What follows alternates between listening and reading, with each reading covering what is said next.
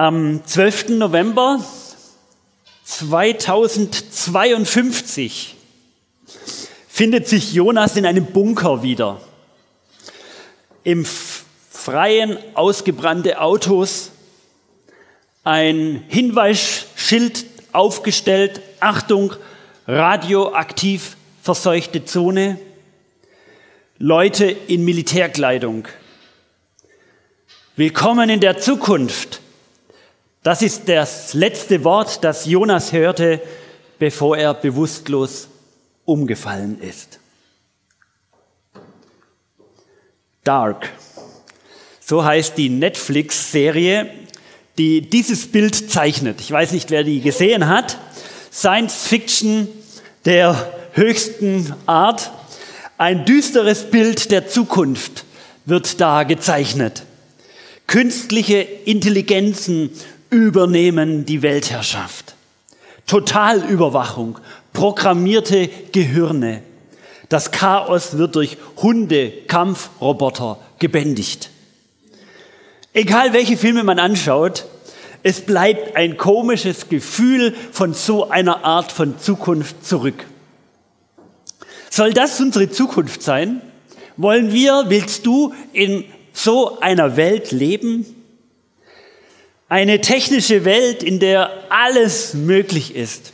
Eine Welt, in der auch alles beliebig geworden ist und alles sich sinnlos anfühlt und wohl. Wird die Welt immer schlechter? So höre ich es manchmal. Es wird immer schlechter. Glaubt man solchen Filmen und allen anderen Science-Fiction-Filmen, die ja Jahrzehnte vorausschauen, da wird wirklich alles schlechter. Statistisch gesehen wird manches, ja sogar bedeutendes, viel besser. Also im letzten Jahrzehnt haben sich unterernährte Menschen halbiert. Halbiert. Das Pro-Kopf-Einkommen ist weltweit gestiegen. Anfang der 80er Jahre lebten noch 40 Prozent der Weltbevölkerung in Armut. 40 Prozent. Heute liegt der Anteil bei rund 15 bis 10 Prozent. Da gibt es unterschiedliche Statistiken. Aber hat sich deutlich verringert. Tote durch Katastrophen, Flugzeugabstürze und Kriege sind weltweit weniger geworden und die Kindersterblichkeit ist extrem stark gesunken. Die Alphabetisierung, also die Fähigkeit zu lesen und zu schreiben, lag im 18. Jahrhundert bei 10 Prozent. Nur 10 Prozent konnten lesen und schreiben. Heute hat sich das verändert. 86 Prozent der Weltbevölkerung kann lesen und schreiben. Der Zugang zu sauberem Wasser, also Trinkwasser, ist seit 1980 von 58 Prozent auf 88 Prozent gewachsen. Die Schulbildung bei Mädchen, das Überleben bei Kinderkrebs, die Lebenserwartung im Allgemeinen, alles um Welten besser geworden. Alles besser geworden? Wird alles schlechter? Vieles wird sogar besser. Willst du 1914 leben? Ausbruch Erster Weltkrieg? Oder wolltest du 1939 leben? Ausbruch Zweiter Weltkrieg? Haben wir nicht allen Grund, auch optimistisch zu sein? Positiv in diese Welt zu schauen? Ich weiß nicht. Oder leben wir in Untergangsszenarien? Warum sind diese ganzen Science-Fiction-Filme alle darauf gepolt, oder die allermeisten, vermute ich mal, ich habe nicht alle gesehen, dass, das, dass alles immer schlechter wird? Das persönliche Erleben, ich weiß nicht, wie du, also sozusagen diese, diese Leben, diese Gesellschaft, wie du dich da drin fühlst, diese Wohlfühltemperatur. Da sucht jemand seinen Papa.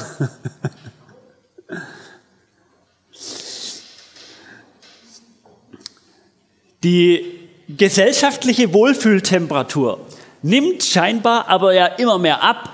Also, wenn du den Thermometer mal reinsteckst, ich weiß es nicht, äh, die Menschen wirken zumindest ausgelaugt, sie wirken müde, abgekämpft. Manche haben auch überhaupt keine Perspektive mehr. Und das liegt jetzt nicht nur an Corona, aber vielleicht auch, weil das sich alles so verdichtet, weil es sich irgendwie alles die Menschen überfordert. Wenn du in einen Buchhandel gehst, die Ratgeberbücher, sie stehen in den vordersten Regalen. Die Kliniken sind mit Burnout-Syndromen voll. Junge Paare überlegen, ob sie überhaupt Kinder in diese Welt setzen wollen. Was ist jetzt richtig? In welcher Welt leben wir denn jetzt nun?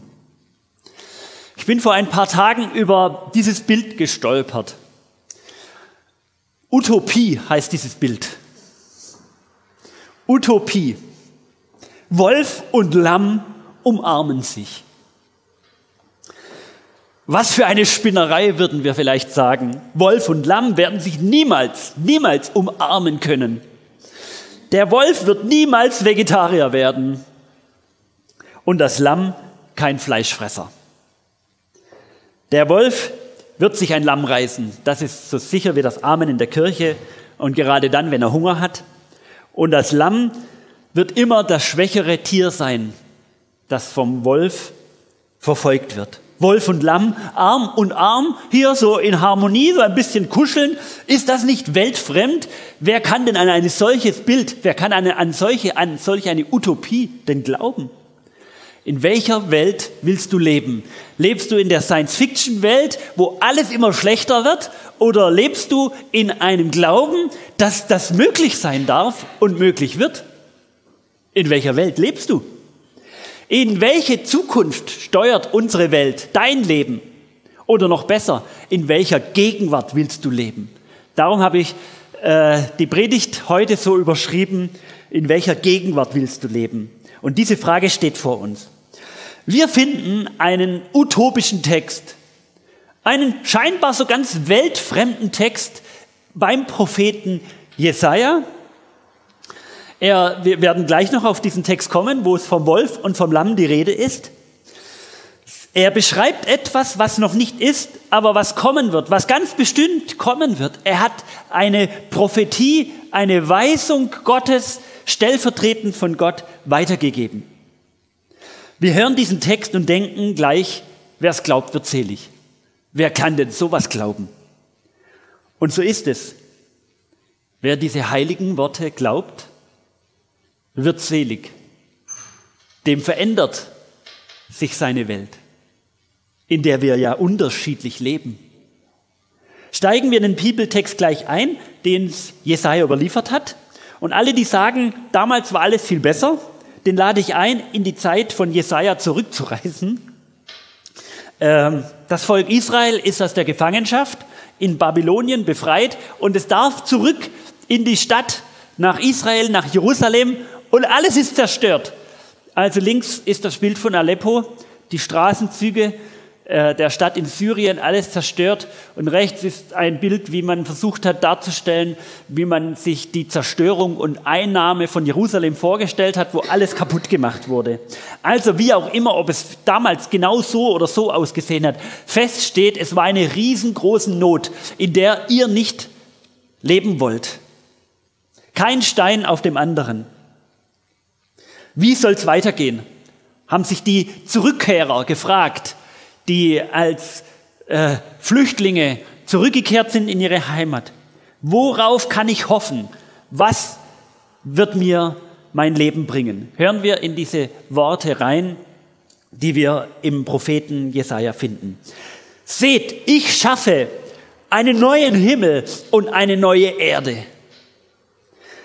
Dann denkt nie mehr an das, was früher war. Es ist für immer vergessen. Freut euch und jubelt ohne Ende über das, was ich jetzt erschaffe. Ich mache Jerusalem zu einer Stadt des Jubels und seine Bewohner erfülle ich mit Freude. Auch ich will über Jerusalem jubeln und mich über mein Volk freuen. Man wird da niemanden mehr weinen hören. Die Klage ist für immer verstummt. Es gibt dort keinen Säugling mehr, der nur wenige Tage lebt. Man findet keinen Greis, der nicht ein hohes Alter erreicht. Wenn einer mit 100 stirbt, sagt man, es war noch jung. Und wer die 100 nicht erreicht, gilt als gestraft. Dann wird man Häuser bauen und selbst darin wohnen. Man wird Weinberge pflanzen und selbst ihren Ertrag genießen. Man baut keine Häuser mehr, in denen dann andere wohnen. Man pflanzt nichts mehr, das andere essen. Die Menschen in meinem Volk werden so alt wie Bäume. Meine Erwählten werden das genießen, was sie mit eigenen Händen erarbeitet haben. Keiner müht sich mehr vergebens. Niemand bringt Kinder zur Welt, die früh sterben, denn sie sind die Nachkommen derer, die der Herr gesegnet hat. Darum werden sie mit ihren Kindern leben. Schon ehe sie rufen, antworte ich ihnen. Während sie noch reden, erhöre ich sie. Wolf und Lamm weiden friedlich zusammen. Der Löwe frisst Stroh wie das Rind. Doch die Schlange muss sich von der Erde ernähren. Man tut nichts Böses mehr und bergt keine Verbrechen auf meinem ganzen heiligen Berg. Begeht keine Verbrechen auf meinem ganzen heiligen Berg. Das sagt der Herr. Was für ein Text. Das klingt so ein bisschen wie Schlaraffenland. Aber ist das so? Dieser Text hat ein paar Überraschungen, die wir gemeinsam entdecken wollen. Die Zukunft beginnt jetzt. Das ist mein erster Punkt. Gott schafft jetzt eine neue Welt. Nicht irgendwann. Nicht irgendwann auf den Nimmerleinstag. Die Zukunft beginnt jetzt. Seht, schaut hin, ich schaffe einen neuen Himmel und eine neue Erde. Nicht ich werde einen neuen Himmel und eine neue Erde schaffen, irgendwann. Seht, ich schaffe eine neue Himmel und eine neue Erde. Für manche wirkt das wirklich wie im Schlaraffenland. Also den ganzen Tag auf dem, vor unter Baum sitzen, die Würste hängen vom, Berg, äh, vom Baum runter und die gebratenen Hühnchen fliegen in den Mund. Äh, oder das Haus, in dem wir leben, ist voller Smarties, wo wir dann immer mal dran knabbern können und dann schwuppdiwupp ist alles wieder nachversorgt. Äh, oder wir sitzen in der Karibik und äh, haben da auf unserem Meer unser schönes Flugzeug, wo wir dann in der Gegend rumfliegen. Ich weiß nicht, welche Bilder du vom Überfluss hast, welche Bilder du vom Schlaraffenland hast. Also ähm, so zumindest stellen sich viele vor. Keine Arbeit, hä? kein Schweiß, also ein bisschen Schweiß, also ein bisschen Sonne vielleicht schon, aber nicht im Angesicht meiner Arbeit, sondern weil ich im Liegestuhl sitze. Und dann kann ich ja ins Meer hineinspringen und mich immer wieder mal abkühlen. Ist das die Welt, die wir uns vorstellen, das Schlaraffenland, der Garten Eden in unseren Bildern? Ist das die Vision, die Gott für seine Welt hat? Nein. Nein. Jesaja beschreibt Gott so, als würde er diese Welt, sage ich mal, transformieren. Das ist ein sehr modernes Wort geworden. Transformationsprozesse, Veränderungsprozesse in unserer Welt. Also unsere Welt steht ja auch faktisch vor einem großen Transformationsprozess. Riesenveränderungen stehen vor uns. Spannend ist, dass die Menschen bei, Jesaja auch vor großen Veränderungen standen. Egal ob das damals oder heute, Veränderungen haben die Menschen schon immer verunsichert. Veränderungen verunsichern uns Menschen und manche haben sogar Angst davor. Manche Menschen stehen in der Gefahr, eben weil sie sich schwer tun, im Hier und Jetzt zu leben, einfach sich in eine Zukunft wegzubeamen das gibt's auch. Die leben immer in der Zukunft. Die leben in einer Zeit, wo irgendwie alles dann mal vielleicht doch viel besser wird. Man vertröstet sich. Man beamt sich weg. Es ist wie eine Art Weltflucht. Man sucht sich sozusagen Gleichgesinnte und malt sich eine eigene Welt aus. Man flüchtet aus der Welt und landet in seiner sogenannten Echoblase. Das ist auch so ein weit verbreitetes Wort, aber es trifft immer mehr auf unsere Gesellschaft zu. Also eine Echoblase, das, was ich reinrufe, äh, wird nicht erwidert durch eine andere Position, eine andere Meinung, sondern ich suche mir Menschen, die mich ständig wiederholen, wo das Echo sozusagen immer wieder nochmal zurückkommt und ich nur noch mit Menschen zusammen bin, die das Gleiche sagen und das Gleiche denken wie ich. Es ist eine Art Weltflucht in diese Echoblase eine Art Resignation. Die Welt wird so oder so immer schlimmer. Es gibt ein weit verbreiteter Pessimismus. Das Volk Israel hätte allen Grund gehabt, so einen Pessimismus an den Tag zu legen. Der, ihre, ihre Zukunft war komplett ungewiss. Und da kommt Jesaja und lässt seinem Volk ausrichten: Schau genau hin, Gott schafft einen neuen Himmel und eine neue Erde. Nicht Resignation, sondern der Blick nach vorne ist gerichtet. Es werden große Erwartungen geboren, eine neue Wirklichkeit erschaffen, die Hoffnung weckt und die Kraft freisetzen soll, im Hier und Jetzt zu leben. Es wird nicht alles nur schlechter und du kannst resigniert deine Hände in, oder deine Arme äh, überschränkt äh, und dich zurücklehnen und sagen, es, es bringt alles nichts. Diese Weltsicht hat die Bibel nicht. Diese Weltsicht hat die Bibel nicht. Gott lässt Jesaja ausrichten, verkündige ihnen eine Zukunft, eine Perspektive für diese miserable Situation, in der sie sich gerade befunden haben. Und darum ist es auch eine ganz persönliche Frage, in welcher Welt willst du eigentlich leben? Willst du mitwirken und ein Teil davon sein, von dieser Vision Gottes? Oder lehnst du dich zurück und schlägst noch eine Kerbe hinein in diese Untergangs, Weltuntergangsbestimmungen? Hast du Lust, in dieser Welt zu leben, in diesen Begrenzungen und äh, sie mitzugestalten? Bei Jesaja heißt es zumindest, freut euch und jubelt ohne Ende über das, was ich jetzt erschaffe.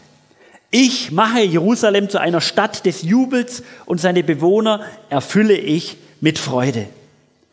Die Menschen damals mussten Jesaja nicht ganz für voll genommen haben. Was erzählt er hier? Hey, alles ist zerstört, alles hat keine Perspektive und er sagt hier, Leute, freut euch und jubelt, äh, das, das wird ein Ende nehmen. Das ist nicht alles, was ihr im Moment erlebt. Es geht darüber hinaus, es geht weiter, es geht gut weiter. Ihr werdet sogar jubeln können über das, was ich in dieser Stadt, in diesem Jerusalem machen werde. In dieser Welt gibt es Freude scheinbar, trotz Schwierigkeiten. Und nicht fern in der Ewigkeit sozusagen, hey, jetzt ist alles so scheiße, wir müssen das erleiden, erdulden und wir freuen uns irgendwann auf die Ewigkeit. Dann haben wir es geschafft. Aber jetzt ist alles schlecht und jetzt haben wir keine Freude mehr. Und jetzt, diese Haltung finden wir nicht hier bei Jesaja. Kein Vertrösten auf eine andere Zeit, sondern freut euch Freut euch darüber, dass Gott das tun wird. Und wie sieht diese neue Wirklichkeit aus? In der Zukunft gibt es Leben und gibt es Arbeit. In Gottes Welt gibt es Leben und Arbeit. Schauen wir zuerst aufs Leben. Da heißt es, man wird niemanden mehr weinen hören. Die Klage ist für immer verstummt. Es gibt dort keinen Säugling mehr, der nur wenige Tage lebt. Man findet keinen Kreis, also keinen alten Mensch, der nicht hohes Alter erreicht. Es wird hier ein Bogen vom Kind zum alten Menschen geschlagen. In dieser neuen Welt gibt es, Achtung, weiterhin den Tod. Wir leben hier auf dieser Erde noch. Das ist nicht die Vision für irgendwann in einer anderen Welt bei Gott. Jesaja beschreibt die Wirklichkeit dieser Erde. Es gibt noch den Tod. Aber der vorzeitige Tod wird aufhören. Jener Tod, der einen aus dem Leben reißt, obwohl noch gar nicht zu Ende gelebt wurde. Man soll alt und lebenssatt sterben dürfen. Nicht, dass man das Leben satt hat, nein, sondern dass man vom Leben gesättigt ist, dass man alt und lebenssatt sterben darf. Das ist eine Vision, ihr Lieben, das ist die Hoffnung, das ist die neue Welt, an der Gott arbeitet, solange wir hier auf dieser Welt leben. Und überraschend ist nicht nur, dass wir in diese großen, dass wir in dieser großen Vision auch sterben. Also da denken wir ja, wir müssten ja, wir wollen ja gar nicht sterben. Nein, also das Sterben gehört dazu. Damit könnte er immer noch leben, dass man sterben muss. Aber man muss sogar noch drin arbeiten in dieser Welt. Das gefällt uns. Denn dann wird man Häuser bauen und selbst darin wohnen. Man wird Weinberge pflanzen und selbst ihren Ertrag genießen. Also in dieser Welt, die Gott gestaltet, die er transformieren wird, das ist keine Welt ohne Arbeit.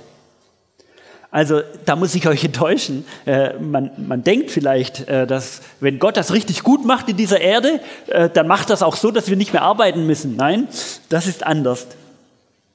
Zum neuen Himmel und zur neuen Erde gehört auch die Arbeit. Häuser bauen, Weinberge pflanzen. Also das ist schwere körperliche Arbeit. Also jeder, der in einem Weinberg schon mal gearbeitet hat, der weiß, das ist ein Knochenjob. Mein Schwager, äh, der, der, macht das hauptberuflich. Wir waren da schon öfters in der Weinlese dabei. Für mich war das dann nach einem Tag gegessen. Bei ihm äh, geht das das ganze Jahr. Äh, harte Arbeit. Übrigens, auch im Garten Eden wurde gearbeitet. Da wurde gepflanzt und bebaut und bewahrt.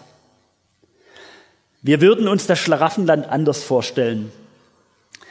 Viele träumen von einer Befreiung, nie mehr arbeiten zu müssen. Also Befreiung vom Zwang der Arbeit. Die Bibel spricht aber von der Befreiung der Arbeit aus Zwang. Das ist was anderes. Sie spricht von der Befreiung der Arbeit aus den Zwängen, in denen manchmal Arbeit verrichtet wird. In der neu von Gott erschaffenen Welt lebt man nicht mehr, um zu arbeiten. Man arbeitet auch nicht, um zu leben, sondern die Arbeit gehört zum Leben in einer ganz bestimmten Art. Und die Art sieht so aus, die Kraft, die in die Arbeit fließt, das Ergebnis, das deine Arbeit hervorbringt, der Ertrag, den deine Arbeit bringt, führt nicht zur Ausbeutung, sondern zur Gerechtigkeit. Du darfst das, was du in dieses Leben hineingibst, auch selber ernten und selber genießen. Alle sollen satt werden, wohnen dürfen, essen dürfen, und zwar das, was sie selber angebaut und geerntet haben. Und jetzt kommt der Höhepunkt. Der Himmel wird sogar neu. Äh, habt ihr das gelesen oder äh, Seid ihr da drüber gestolpert? Also eine neue Erde kann jeder verstehen. Aber siehe, ich schaffe einen, neue, einen neuen Himmel und eine neue Erde. Ja, jeder fragt sich doch, warum braucht es einen neuen Himmel? Also im Himmel, das ist doch der Wohnort Gottes. Das ist da, das, da verkörpert sich Gott. Warum braucht es denn einen neuen Himmel? Unser Bibeltext beschreibt, in dieser zu schaffenden Welt brauchen die Menschen einen neuen Himmel. Sie brauchen eine neue Beziehung zum Himmel, müsste man besser sagen. Sie brauchen eine neue Beziehung zu Gott. Dann wird sich diese Welt hier, unsere Realität, deine Perspektive, in welcher Welt du lebst, verändern. Dein Blick auf diese Welt verändert sich, wenn du ein neues Bild vom Himmel hast. Eine ungebrochene Beziehung, ein ungebrochener Liebesstrom von Gott in dein Leben. Wer in dieser Liebe lebt, hat einen anderen Blick für die Menschen und einen anderen Blick auf diese Welt. Es braucht etwas Neues, sagt Gott über den Propheten. Es braucht eine erneuerte Beziehung. Zwischen dir und Gott vielleicht, ich weiß es nicht. Diese Welt ist nicht perfekt. Sie war damals nicht perfekt und ist heute nicht perfekt. Diese Welt ist heute noch vom Leben und von der Arbeit gekennzeichnet. Es gibt kein wunschlos glücklich sein. In dieser Welt muss man immer noch Dinge erbitten. Es braucht immer noch Erhörung der Bitten. Es ist kein Schlaraffenland in unserer Fantasie. In dieser Welt suchen wir das Angesicht Gottes in einer neuen Beziehung zu Gott. Dein Bibelwort hat mich heute inspiriert, Elke, noch für diese Predigt. Fragt nach dem Herrn und nach seiner Macht, sucht sein Angesicht alle Zeit. Wer das Angesicht Gottes sucht, wer die Beziehung, die Liebe, dieses Angesicht, das über dir leuchtet, ihr habt dieses Segenswort, der Herr segne dich und behüte dich, der Herr lasse sein Angesicht über dir leuchten. Das heißt, er schaut gut auf dich und auf dein Leben, in dem du dich befindest. Gott hat einen guten Blick auf diese Welt. Und er weiß, dass sich diese Welt nur in sein Bild verwandeln wird, wenn du einen Blick, einen anderen Blick auf die Welt hast weil er uns beauftragt hat, diese Welt zu gestalten. Das heißt, du bist ein Teil dieses, dieser Gestaltungskraft, wie diese Welt wird, ob sie dieser Vision und dieser Idee und dieser Utopie von Welt entspricht. Und ich glaube, es braucht diese Herzensöffnung für Jesus weil dann verändern sich unsere destruktiven Weltuntergangsbilder in ein Hoffnungsbild. Ich bin gekommen, sagt Jesus, diese Welt zu gestalten, und zwar mit euch. Nicht sich zurücklehnen und denken, alles scheiße, bleibt alles so, wird nie mehr gut werden. Nein. Gott ist mit dieser Welt noch nicht fertig. Es gibt die Ewigkeit. Aber die Ewigkeit, sie wird lebendig unter uns, weil wir wissen, dass das Reich Gottes, das Himmelreich, angebrochen ist in euch, in unseren zwei neuen Gemeindegliedern. Ist das Reich Gottes angebrochen in uns allen, die wir Jesus nachfolgen. Und das ist eine andere Welt, wie wenn du einen gottlosen Weltblick hast, wo alles hoffnungslos ist. Und solange wir auf dieser Erde leben, wollen wir doch nicht die Weltuntergangsstimmung vergrößern, ihr Lieben, sondern wir wollen Hoffnung aussehen. Wir wollen Hoffnung aussehen am Arbeitsplatz, wo du bist und wo du lebst, in, bei dir zu Hause. Mir hat letztens jemand gesagt, ich habe mir überlegt, ob ich das überhaupt sagen soll, aber es kommt mir jetzt so gerade so. Wie wollt ihr Christen eine Verfolgung aushalten, wenn sie mal je mal irgendwann kommen sollte? Weiß mir nie. In anderen Ländern gibt es das wenn ihr euch wegen der Masken und wegen der Impferei schon kaputt macht. Also, sorry. Also, wir müssen das mal ins Verhältnis setzen. Ihr gestaltet diese Welt, wir gestalten diese Welt. Mit dem, was Gott in unser Herz ausgegossen hat. Was wir in dieser Welt mitzugestalten haben.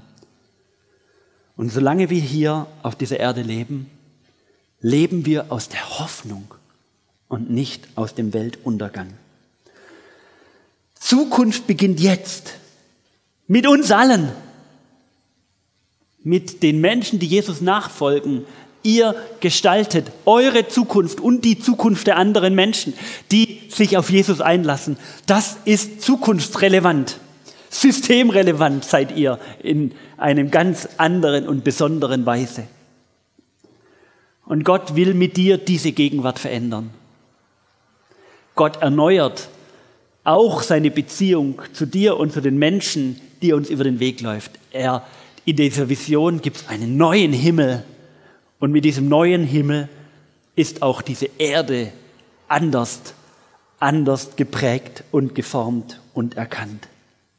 Und ich möchte dich einladen, in diesen Erneuerungsprozess sich hineinnehmen zu lassen. Deine Erneuerung beginnt jetzt, heute, hier. Amen.